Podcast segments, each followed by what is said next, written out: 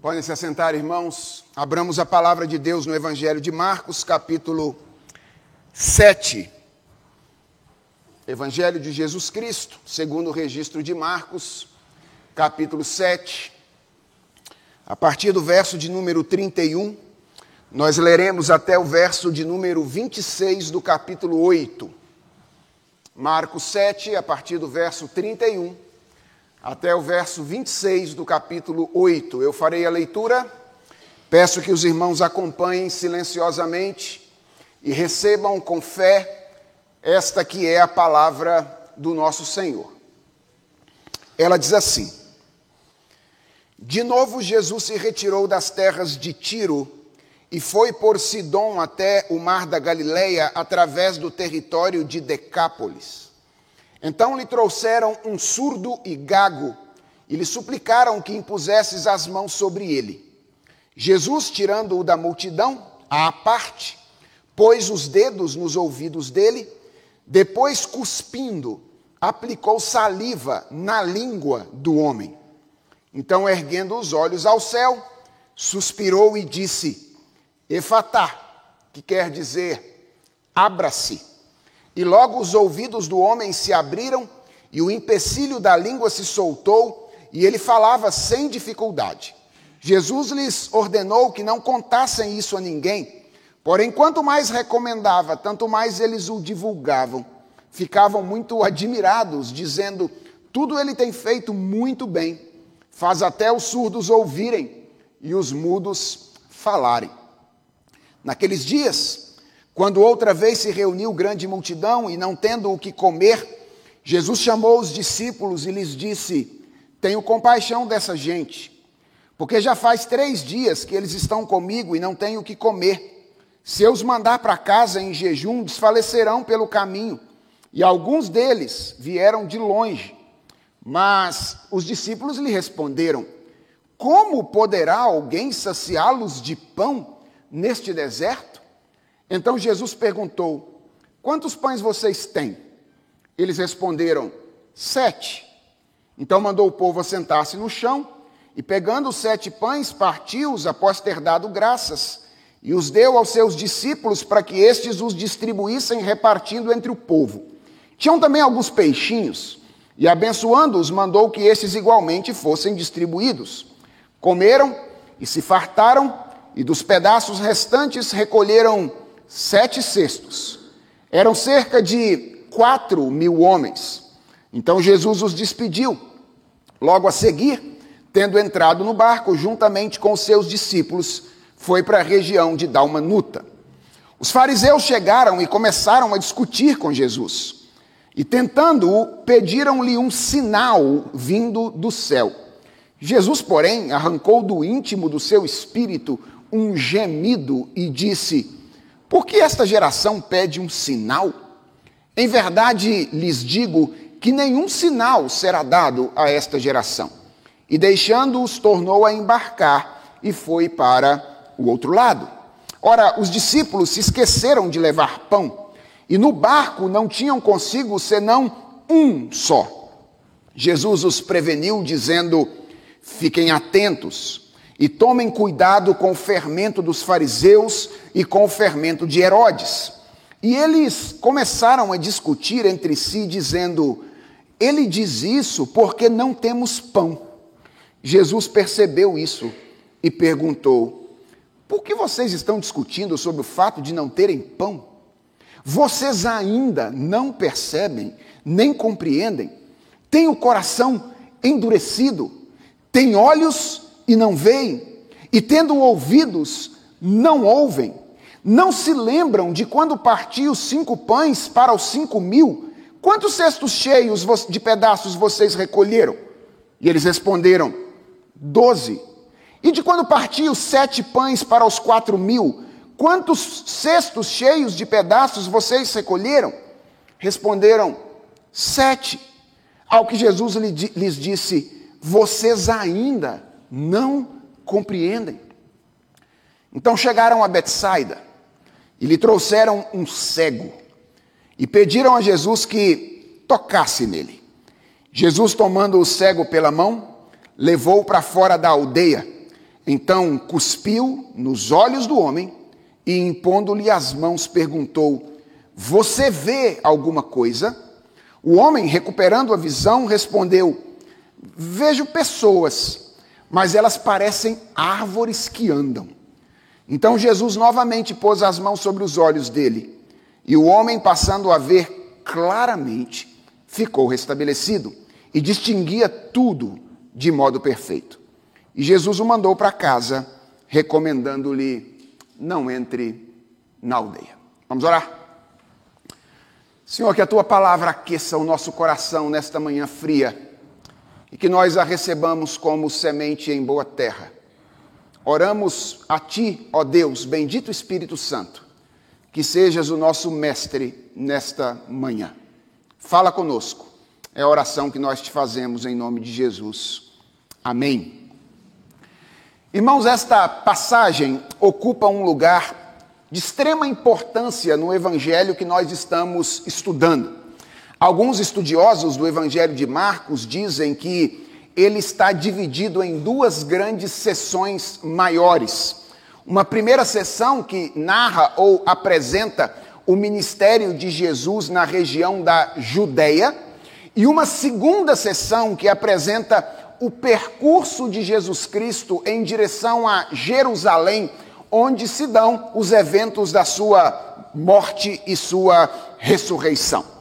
Da perspectiva da relação de Jesus com os discípulos, que é a maneira como nós estamos encarando o Evangelho de Marcos, a primeira sessão enfatiza a questão a respeito da identidade de Jesus Cristo. A pergunta mais importante da primeira sessão é: quem é este? Quem é, afinal de contas, Jesus Cristo? E a segunda sessão enfatiza a obra de Jesus, aquilo que Jesus Cristo veio fazer ou que ele veio realizar. É como se Marcos estivesse nos ensinando que o discipulado começa pelo entendimento dessas duas coisas: quem Jesus Cristo é e o que Jesus Cristo veio fazer. E a pergunta é: por que é que esta passagem é uma passagem importante? A razão, irmãos, é que esta é a passagem final da primeira grande sessão do Evangelho de Marcos. De certa forma, esta passagem que nós vamos analisar hoje, ela encerra a saga dos discípulos em direção ao conhecimento da identidade de Jesus Cristo, em direção ao entendimento de quem é a pessoa do nosso redentor. E esta passagem nos ensina algumas lições importantes que já vinham sendo ensinadas antes em toda a primeira sessão, mas que são sintetizadas de uma forma toda especial aqui nesta passagem. A primeira coisa que esta passagem nos ensina de maneira clara é quem é Jesus Cristo. Essa passagem tem uma lição importantíssima sobre a identidade de Jesus. Nós temos aqui três milagres que foram feitos por Jesus Cristo. Duas curas que estão nas pontas da passagem e um milagre de provisão maravilhosa que está no meio da passagem. E esses três milagres, esses três eventos revelam duas características de Jesus Cristo que vêm sido repetidamente enfatizadas pelo Evangelho de Marcos. De um lado, o absoluto senhorio de Jesus, e do outro lado, a imensa misericórdia de Jesus Cristo. Nós poderíamos olhar isso nos três eventos, mas por uma questão de tempo, nós vamos nos dedicar a considerar isso apenas no primeiro evento, que é a cura do surdo gago. O texto diz que Jesus estava voltando da região de Tiro, passando por Sidom e pela região de Decápolis e indo para a região da Galileia quando então algumas pessoas levaram até ele um homem que tinha um duplo, duplo problema: um problema de audição e um problema de fala. Ao que tudo indica, este homem era um surdo de nascença que, por causa da sua deficiência auditiva, não aprendeu a falar corretamente. E algo que costuma passar despercebido de nós, irmãos, é que essas pessoas não se apresentam diante de Jesus apenas com uma demanda. Ou seja, eles não têm apenas um desejo, que é o desejo de que Jesus cure este homem. Eles também se apresentam diante de Jesus com um roteiro, ou seja, indicando a maneira como Jesus deveria atuar se ele quisesse curar aquele homem. Eles levam o homem até Jesus e diz: "Imponha as suas mãos sobre ele". Essa aproximação pode ser entendida de duas maneiras e tem sido entendida assim. Alguns estudiosos olham essa aproximação das pessoas como um indicativo de orgulho. Eles consideram que essas pessoas se aproximam de Jesus como que dando ordens a ele, como que dizendo o que ele tem que fazer para curar aquele indivíduo. Particularmente, eu acho improvável que seja isso, mas se for, o que nós temos aqui é uma inversão semelhante àquela que nós encontramos na teologia da prosperidade, onde o servo se coloca no lugar do Senhor e se vê no direito de exigir do Senhor aquilo que ele deve fazer. Como eu disse, eu não, não consigo enxergar esta posição de orgulho na postura dessas pessoas. Para mim, o que nós temos aqui é, na verdade, um ato de mero descuido. Jesus tinha feito vários milagres desta maneira impondo as mãos sobre as pessoas. Aqueles homens que estão se aproximando de Jesus sabiam disso. Então, o que eles estão fazendo aqui é provavelmente identificar aquilo que Jesus fazia com a maneira como Jesus fazia. E atenção, isso é um mal menor, na minha opinião, mas também não está certo. Por quê? Porque ela também implica uma inversão. Não uma inversão entre Jesus e nós, mas uma inversão entre o poder de Jesus e os meios usados por Jesus. É como imaginar que Jesus faz coisas grandes, não por ser quem ele é, mas porque ele domina uma espécie de técnica particular a qual ele está sujeito, se ele quiser fazer aquilo que ele deseja realizar. É, é como imaginar que Jesus é dependente de outras coisas além dele mesmo para realizar as suas ações. E o que eu quero que você perceba é que Jesus faz o que eles pediram, Jesus cura aquele surdo gago, mas ele não faz da maneira como eles pediram. Ele não faz da maneira como eles esperavam. E essa é uma indicação do absoluto senhorio de Jesus Cristo. Jesus é Senhor, Jesus tem autoridade, Jesus tem controle sobre as suas ações e sobre as circunstâncias da nossa vida, e ele age quando ele quer e ele age da maneira como ele deseja agir. Mas a maneira como Jesus cura esse homem mostra não apenas o senhorio dele, mas também o tamanho da sua compaixão ou o tamanho da sua misericórdia. Reparem que Jesus faz três coisas aqui, certo? Ele tira o homem do meio da multidão, ele toca os ouvidos dele e a língua dele com a sua própria saliva, E em terceiro lugar, ele ergue os olhos aos céus e suspirando dá uma ordem, efatá, que quer dizer abre-te. E o que eu quero que você perceba é que cada uma dessas atitudes revela um traço particular da imensa misericórdia, da imensa compaixão de Jesus Cristo. Por exemplo, tirar o homem do meio da multidão revela a autenticidade de Jesus. Jesus não se relaciona com pessoas como se fossem números. Jesus se relaciona com pessoas como elas de fato são. E Jesus, ao tirar aquele homem da multidão no meio, naquela ocasião, quer comunicar para ele que deseja ter uma relação individual com ele, uma relação pessoal com ele, uma relação autêntica e verdadeira com ele. Jesus queria amar aquele homem.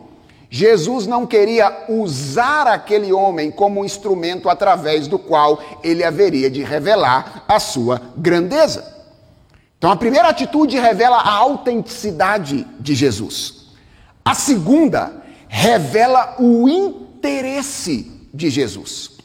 Irmãos, Jesus poderia ter curado aquele homem apenas pronunciando algumas palavras de ordem, como ele fez em várias outras ocasiões.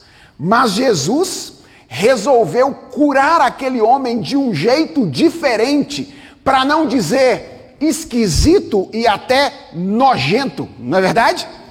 Jesus tocou primeiro os ouvidos dele, depois Jesus pegou o cuspe dele próprio e tocou com o cuspe dele próprio a língua daquele homem.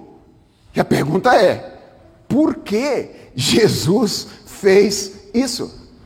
E a resposta é: interesse comunicativo. Aquele homem era um surdo gago. Os dois tipos de linguagem que aquele homem mais entendia eram a linguagem visual e a linguagem táctil. Se Jesus falasse algumas palavras, aquele homem jamais saberia aquilo que Jesus disse. Mas Jesus transmite a ele aquilo que ele quer fazer através dos seus gestos naquela ocasião. Ele toca os seus ouvidos como que dizendo: "Eu sei que você tem um problema aqui". E ele diz: "Eu tenho nos meus lábios a solução para resolver o seu problema e abrir a sua boca". Isso revela interesse comunicativo e mostra o quão misericordioso, mostra o quão compassivo o nosso redentor é. E a terceira coisa que Jesus faz aqui revela identificação. O texto diz que depois de tirar o homem no meio, do meio da multidão, depois de tocar os ouvidos dele, depois de tocar a língua dele com a sua própria saliva, Jesus faz então aquilo que ele sempre costumava fazer. Ele fala. Jesus é a palavra de Deus. E a palavra de Jesus tem o mesmo poder que a palavra de Deus proferida por ocasião da criação. E ele então dá um comando, ele dá uma ordem, ele diz efatá, que quer dizer abre-te. E imediatamente, diz o texto, os ouvidos daquele homem se abrem e ele passa a falar imediatamente. O interessante aqui, irmãos, é o modo como Jesus fez isso. Marcos diz que ele pronunciou essas palavras suspirando ou gemendo, com os olhos erguidos ao céu. E isso é uma expressão clara de que Jesus estava experimentando de alguma forma o sofrimento experimentado por aquele homem naquela ocasião. Quem é Jesus Cristo? Esse primeiro relato que nós acabamos de analisar sintetiza poderosamente o que a primeira sessão do Evangelho de Marcos ensina sobre ele. Jesus é o Senhor compassivo, que não se deixará levar pelos caprichos ou pelos descuidos das pessoas. Não adianta querer dominar Jesus Cristo, ele não será dominado por ninguém, mas ele é o Senhor que livremente se identifica com as pessoas, que se apieda dos pecadores e que se movimenta em direção aos pecadores com a finalidade de abençoá-los e livrá-los do mal causado pelo seu pecado. Além de nos ensinar quem é Jesus, esta grande passagem que nós estamos analisando hoje ensinam ou ensina quem eram os discípulos. Quem eram aqueles doze homens que estavam acompanhando Jesus desde o início do seu ministério? E o segundo relato revela como nenhum outro que eles não eram apenas, atenção a isso, pessoas que tinham dificuldade para entender e confiar. Eles eram pessoas completamente incapazes de fazer isso por eles próprios. Às vezes nós olhamos para os discípulos e nós dizemos, eles tinham certa dificuldade de entender quem era Jesus. Não, não, não é isso que esse texto mostra. Eles não tinham certa dificuldade, eles tinham total incapacidade, eles tinham total incompetência para discernir quem era a pessoa de Jesus Cristo. Vejam que o milagre do meio Começa com Jesus e os discípulos retornando da região de Tiro e Sidom, lá para a região da Galileia, e como era comum, eles estavam acompanhados por uma multidão de seguidores. O texto diz que tinha três dias que eles vinham sendo acompanhados por essas pessoas, e tinha também três dias que as pessoas que acompanhavam Jesus estavam sem comer.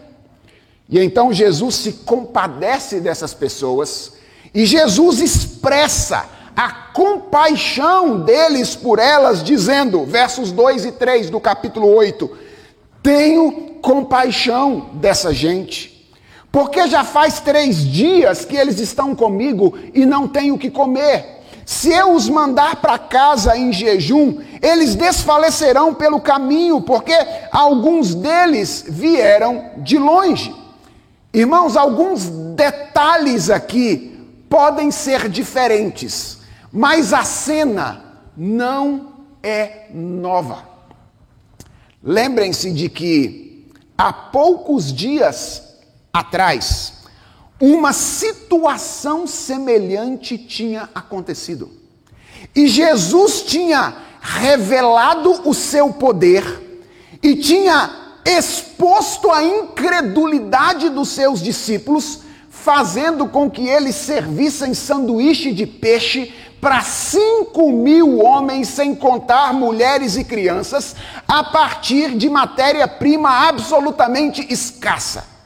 Cinco pães, dois peixes e cinco mil homens, se colocarmos aí a esposa deles e talvez dois filhos, o que é pouco para a época, 20 mil pessoas sendo alimentadas através de cinco pães e dois peixes. Quando a gente se lembra disso, a nossa expectativa é que os discípulos respondam a essas palavras de Jesus nesse momento, apresentando de imediato a matéria-prima da vez. Ou seja, que eles olhem para o lado e digam: vejam aí, gente, quanto é que vocês têm? Porque a gente vai ter que levar para o mestre, ele vai ter que dar um jeito. Ou pelo menos nós esperamos que eles se apresentem diante de Jesus e digam: Jesus, seguinte, estamos aí.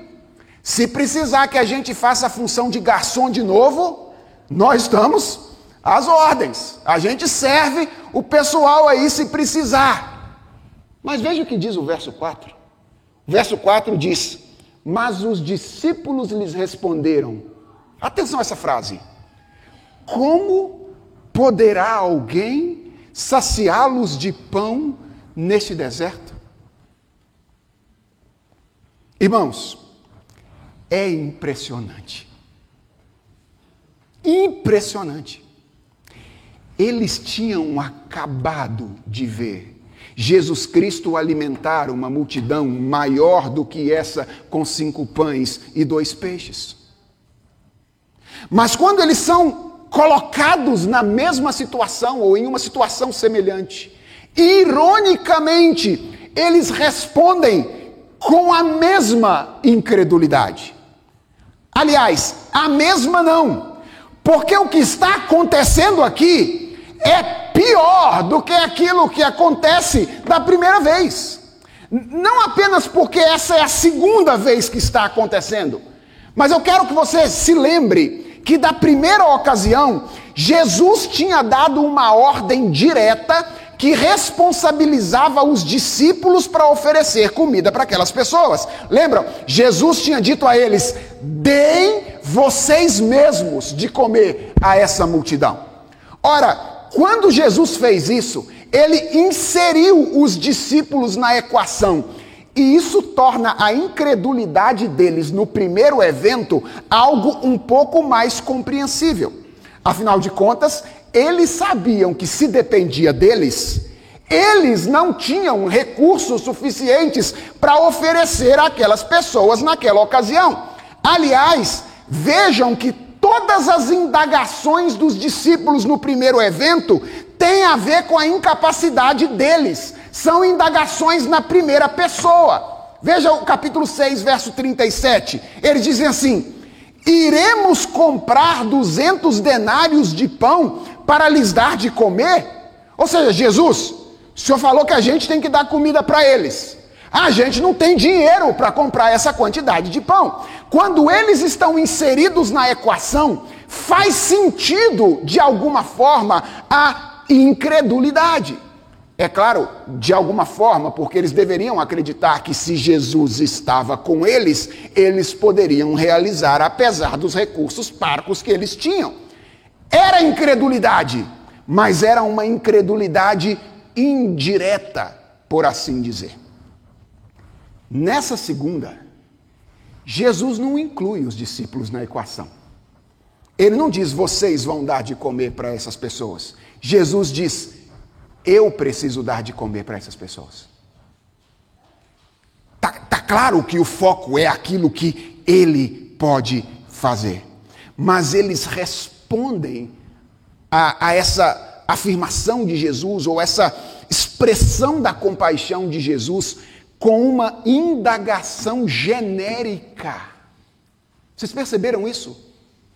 Alguém poderá saciar essas pessoas?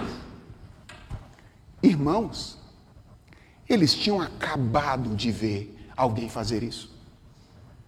Mas agora eles estão diante de Jesus Cristo com uma multidão na mesma cena e eles dizem: Alguém tem poder para saciar essas pessoas? A incredulidade dos discípulos aqui é uma incredulidade flagrante. E atenção, ela não termina aqui. O que que Jesus faz quando os discípulos expressam essa incredulidade? Ele faz algo que nós temos muita dificuldade de fazer nas relações de discipulado nas quais nós estamos envolvidos. Você que é pai sabe do que eu estou falando. Nós pais falamos aos nossos filhos assim, uma ou duas vezes: Ó, arruma o seu quarto a hora que você levantar antes de ir para a escola. Ou então a gente diz assim: Ó, não fique pendurado no seu celular, certo? E na primeira ou segunda vez que eles não fazem aquilo que nós falamos, nós perdemos a paciência com eles, nós esbravejamos e dizemos coisas do tipo: Quantas vezes eu já falei isso com você? Você está cego? Você está surdo? Já ouviram isso, né, crianças? Está cego? Está surdo? Já falei isso para você um monte de vezes. Da mesma forma, acontece na igreja.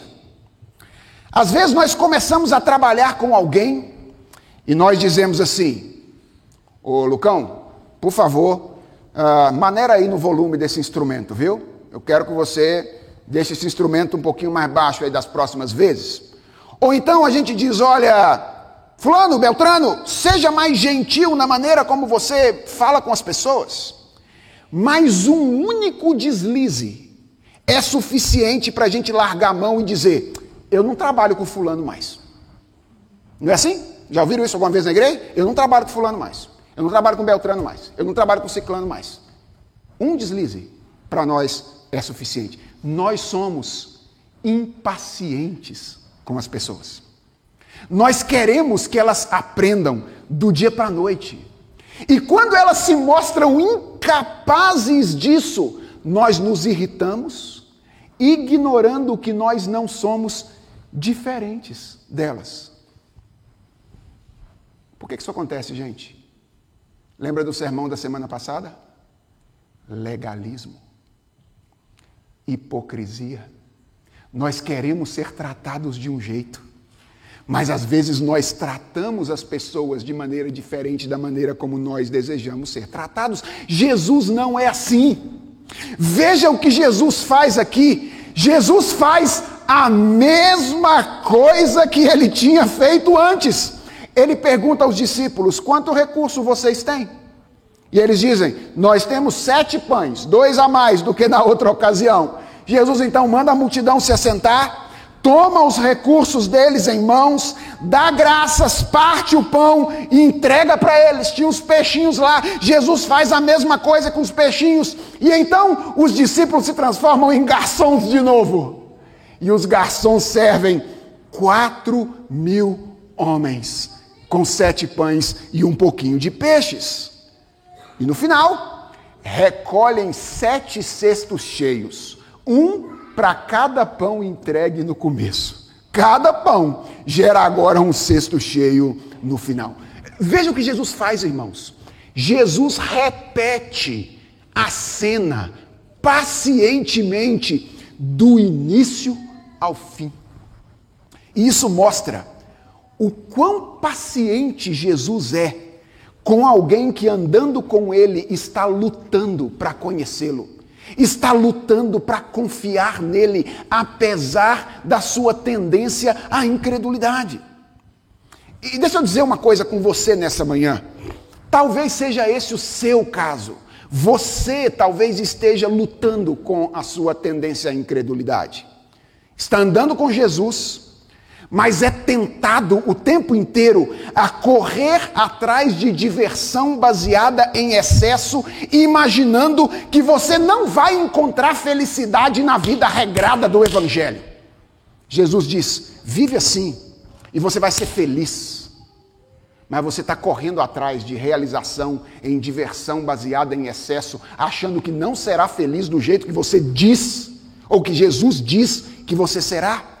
Ou então você está andando com Jesus, mas você tem dificuldade de acreditar que Jesus vai cuidar economicamente de você, vai cuidar economicamente da sua família, e por isso às vezes você trabalha enlouquecidamente, prejudicando outras coisas, crendo que vai se sentir mais seguro depois que construir um patrimônio considerável.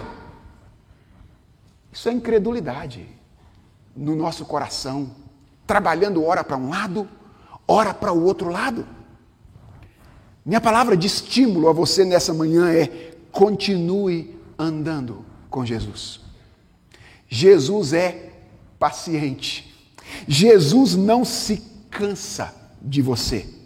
Jesus é paciente o suficiente para ter você por perto e trabalhar no seu coração, tirando a incredulidade dele. O que é impactante nessa passagem, irmãos, é que nem mesmo a repetição fez com que os discípulos aprendessem a lição. O texto diz que depois de multiplicar os pães pela segunda vez, Jesus despede a multidão, e aí ele tem um novo encontro, um novo embate com os líderes religiosos da sua época. Ironicamente, o texto diz que os fariseus se aproximam de Jesus para fazer o quê? Pedir um sinal. É, veja a quantidade de sinais que Jesus está fazendo, mas os fariseus se aproximam diante de Jesus para pedir um sinal. Jesus diz que não daria nenhum sinal aos fariseus, e quando ele está navegando em direção à outra margem, então ele faz um alerta aos discípulos. Ele diz, verso 15: Fiquem atentos e tomem cuidado com o fermento dos fariseus e com o fermento de Herodes. Jesus está usando uma linguagem figurada aqui para se referir a quê? A incredulidade. Os fariseus são a epítome da incredulidade. Eles estão diante de uma multidão de sinais de Jesus, mas eles se aproximam para dizer: dá para o senhor fazer um sinal para a gente? Incrédulos. E Jesus olha para os discípulos e diz: toma cuidado com o fermento dos fariseus.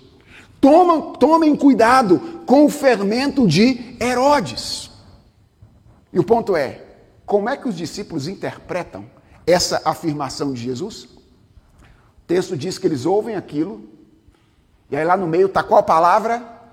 Fermento. Fermento. Ouviu fermento? Deve ter alguma coisa com pão. Olha, olha um para o outro e fala: ele deve estar tá falando que a gente não trouxe pão para a nossa viagem. Agora nós é que vamos passar fome.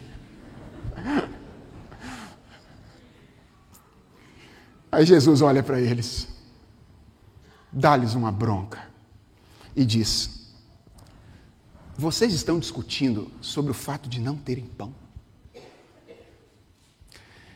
Vocês ainda não percebem, nem compreendem.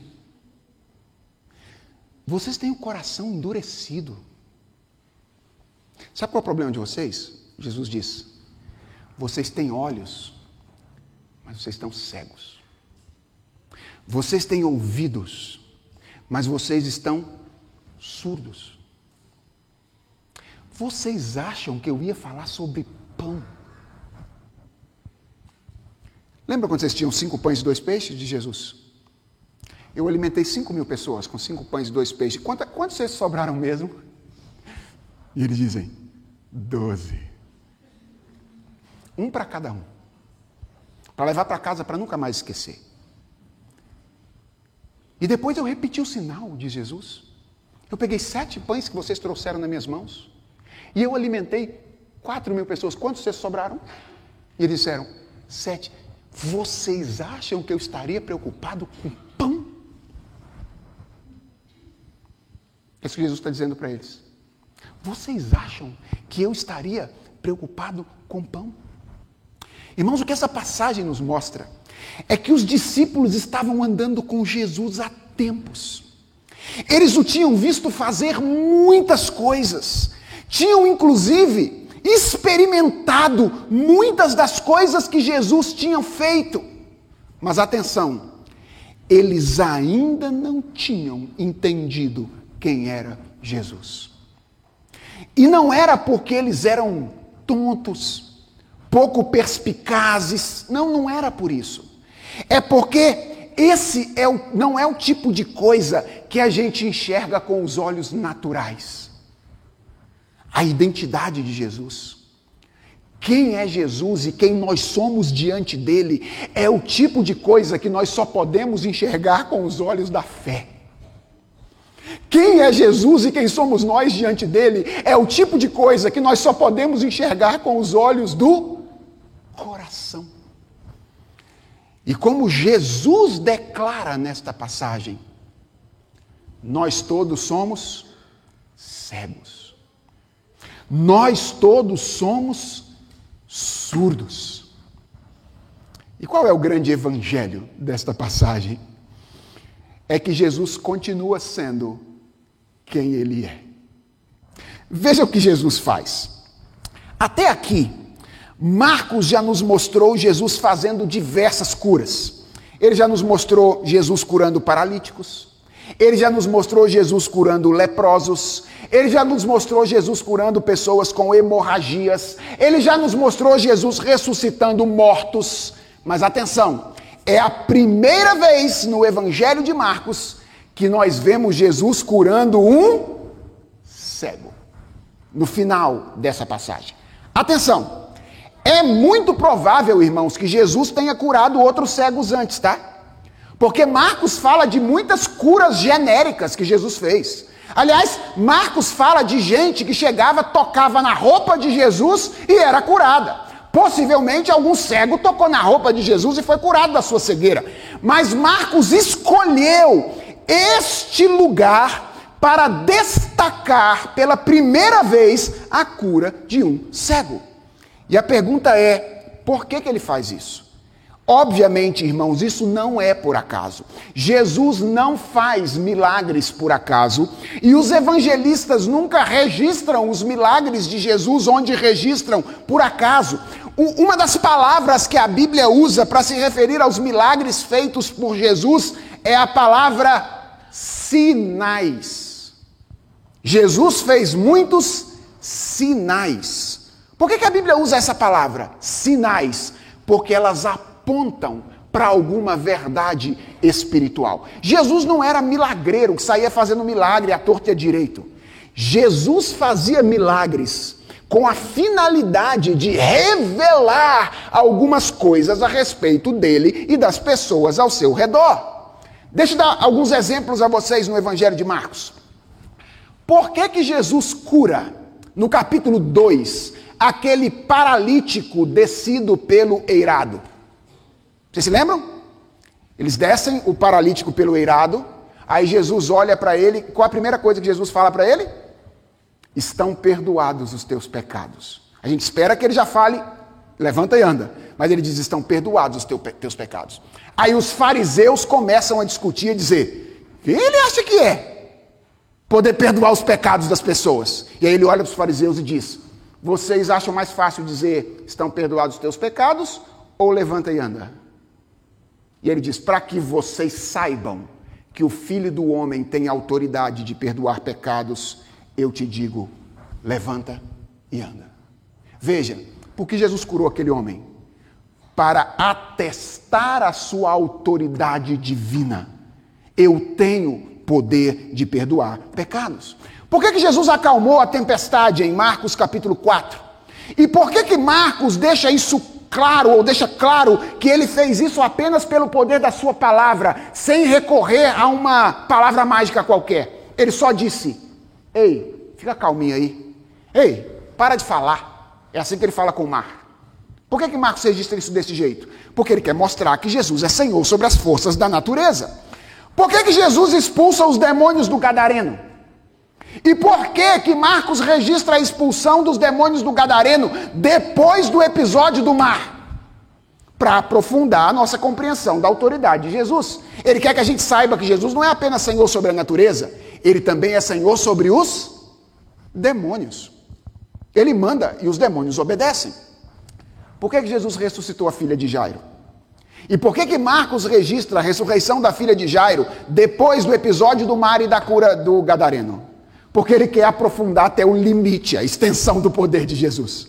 Ele quer dizer, Jesus não tem apenas poder sobre a natureza, Jesus não tem apenas poder sobre os demônios, Jesus tem poder sobre a morte. Milagres são sinais. E isso significa que a escolha de destacar a cura de um cego nesse momento não é casual. Marcos deseja ensinar alguma coisa a respeito de Jesus ao fazer isso aqui.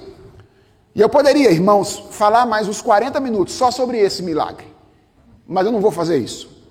Eu vou destacar apenas um detalhe desse relato belo e poderoso que está cheio de coisas interessantes. Perceba que a gente está lidando com uma passagem muito bem estruturada, certo? Ela começa com a cura de um surdo, caminha para a demonstração da incredulidade dos discípulos e termina com a cura de um cego. Tendo Jesus dito, no meio disso tudo, que os discípulos eram surdos e cegos. Percebeu a beleza da estrutura que Marcos é, apresenta aqui? Então ele começa com um milagre de cura e ele termina com um milagre de cura. Ao fazer isso, obviamente, ele relaciona esses dois relatos. E existem algumas coisas muito semelhantes entre eles. Eu não sei se você percebeu. Por exemplo, Jesus tira o surdo e o cego do meio da multidão. Jesus age do mesmo jeito nos dois relatos. Segunda semelhança, Jesus cura os dois com a sua saliva, com o seu cuspe. Certo? Tanto o surdo quanto o cego são curados da mesma maneira. Essas são as semelhanças da narrativa. Mas, irmãos, existe uma diferença importantíssima nessas duas narrativas, que mostram aquilo que Jesus deseja nos ensinar. Qual é a diferença? É que enquanto o surdo mudo é curado de uma vez, perceberam isso? Jesus fala e imediatamente, diz Marcos, ele começa a falar corretamente. O cego é curado por etapa. Jesus toca e aí ele começa a enxergar. E Jesus pergunta para ele: Você está vendo? E ele diz: Eu estou vendo. Mas eu estou vendo as pessoas andando, assim, elas parecem umas árvores. Eu estou vendo vultos. E aí Jesus vai de novo e toca os olhos dele segunda vez. E ele diz: ah, E agora você está vendo? E aí ele diz: Agora eu estou enxergando perfeitamente. Pergunta: Jesus não podia ter curado o cego do mesmo jeito que ele curou o surdo? Sim ou não? De uma vez? Ele não tinha poder para curar o cego do mesmo jeito que ele curou o surdo? Por que ele curou o cego por etapa? Ele quer dizer alguma coisa a respeito dos seus discípulos. Os discípulos eram gente que estava andando com ele, andando com ele há muito tempo. Eles já deviam ter visto alguma coisa de quem Jesus é. Eles enxergavam quem Jesus Cristo é, mais ou menos. Mas Jesus está dizendo para eles: Eu posso tocar os olhos de vocês de novo. Mais uma vez, mais uma vez e mais uma vez, para que vocês enxerguem perfeitamente quem eu sou. Irmãos, todos nós precisamos ser alertados por esta palavra. Mas eu gostaria de aproveitar essa manhã para alertar de maneira muito especial um grupo de pessoas da nossa igreja que às vezes nós nos esquecemos, eles estão sempre aqui e às vezes nos esquecemos deles. Eu estou me referindo às crianças, aos pré-adolescentes, aos adolescentes e aos jovens que nasceram na igreja. Nasceram na igreja. Deixa eu dizer uma coisa para vocês, gente. O fato de terem nascido no meio de gente que anda com Jesus é uma grande bênção. Uma grande bênção. Às vezes, eu sei que passa isso pela cabeça de pré-adolescentes, adolescentes, jovens. Às vezes passa pela cabeça assim: eu acho que eu não sou tão crente hoje porque eu sempre fui crente desde o começo. Se eu tivesse vivido fora da igreja um tempo como algumas pessoas viveram, talvez eu seria mais crente hoje, porque aí eu teria visto alguma coisa mais sobrenatural acontecer. Deixa eu dizer uma coisa para você. Essa é a maior tolice que pode passar na sua cabeça. Porque, sim, é verdade que às vezes há experiências de conversão mais impactantes do que outras, mas as marcas do tempo de perdição nunca saem de lá. As cicatrizes ficam. Então, se existe alguma coisa que vocês não deveriam desejar, é um dia ter estado fora da comunhão da fé. É uma grande bênção ter nascido no meio de gente que anda com Jesus. Mas posso lhes dizer uma coisa: a salvação não é hereditária. Ou seja, não é porque os pais de vocês viram Jesus que vocês verão Jesus automaticamente. Vocês precisam ter os olhos abertos. Vocês precisam ter os ouvidos abertos. E eu quero encorajar vocês, crianças, pré-adolescentes, adolescentes, jovens que nasceram na igreja, que ainda não têm a convicção de que tiveram os olhos abertos e viram Jesus, a pedir isso com toda a intensidade do coração de vocês: Senhor, abra os meus olhos, abra os meus ouvidos. Eu não quero viver da fé dos meus pais, eu quero ser encontrado pelo Senhor. Eu quero saber por mim mesmo quem tu és. E se eu tenho uma boa notícia para te dar, é que Jesus é infinitamente compassivo, ele continua sendo infinitamente compassivo. Veja que interessante. Quando os fariseus pediram um sinal para ele, o que, que Jesus falou com eles? Nenhum sinal será dado a vocês. Qual é a primeira coisa que Jesus faz depois dos discípulos dele demonstrarem incredulidade? Um sinal. Para os fariseus não tem, mas para os discípulos dele tem. Por quê? Porque ele é misericordioso. Ele é compassivo. E atenção, ele é mais do que isso. Ele é fiel. Jesus cumpre o que promete. Veja o que vai acontecer na passagem seguinte. Na passagem seguinte, Jesus vai tirar os discípulos do meio da multidão. Olha a lógica narrativa. Quando Jesus quer curar os, o surdo gago, o que, que ele faz? Tira da, da multidão. Quando Jesus quer curar o cego, o que, que ele faz? Tira da multidão. O que Jesus faz com os discípulos logo depois dessa passagem? Tira os discípulos da multidão. E atenção, os discípulos inconstantes da primeira sessão vão começar a segunda sessão com uma declaração fantástica. Qual é a declaração? Tu és o Cristo, o Filho do Deus vivo. O que Jesus vai fazer com eles logo depois? Abrir os ouvidos deles, limpar os olhos deles. E eles vão terminar esse primeiro momento de contato com Jesus dizendo: Eu sei quem Jesus Cristo é. Eu sei que o Senhor não é um homem qualquer. Eu sei que tu és o Cristo, o Filho de Deus, o enviado para a salvação da humanidade. Em outras palavras, irmãos, eu encerro essa mensagem dizendo que o que eu quero que vocês entendam é que, se Jesus está disposto a abrir os ouvidos de estranhos que nunca estiveram com ele antes, como ele faz no começo da passagem, quanto mais ele está disposto a abrir os olhos dos amigos com quem ele estava caminhando há tempos. Se você está andando perto de quem está andando com Jesus, vendo o que Jesus está fazendo, mas ainda não enxergou Jesus, eu quero dizer que hoje pode ser um dia de abertura de olhos para você. Porque o Jesus que abre os olhos dos cegos, abre os olhos do nosso coração. Vamos orar? Senhor, nós queremos ver-te nesta manhã.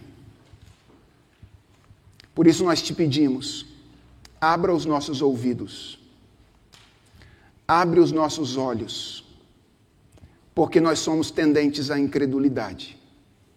Como os discípulos, nós já vimos muitas vezes o Senhor fazer coisas no meio de nós, mas quando às vezes somos colocados em situações semelhantes, nós fraquejamos. E nós dizemos: isso não pode acontecer, não há quem possa restaurar esses relacionamentos, não há quem possa me livrar dessa situação de enfermidade, não há quem possa me ajudar a me relacionar com os meus filhos, não há quem possa me ajudar a me relacionar com os meus pais.